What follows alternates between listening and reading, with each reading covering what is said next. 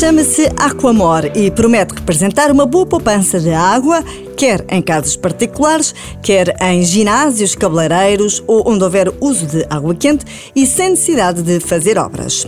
O Aquamor é um conjunto de dois ou mais aparelhos. Um fica junto ao esquentador e outro junto à torneira que se quer controlar.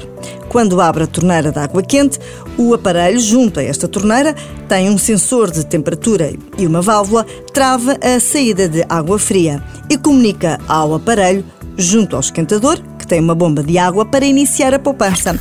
Quando a água já está quente, então começa a correr. O aparelho junto à torneira não precisa de estar ligado à eletricidade.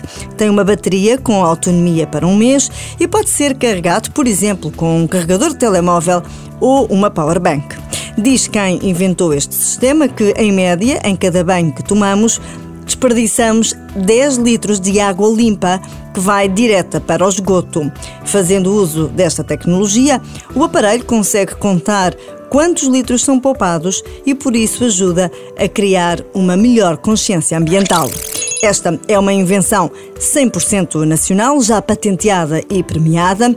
A comercialização deve arrancar em março de 2021 e, neste momento, já estão a aceitar para encomendas. Quer saber quanto custa? 277 euros mais IVA, que inclui o aparelho para colocar junto ao esquentador e outro para colocar junto da torneira que quer controlar.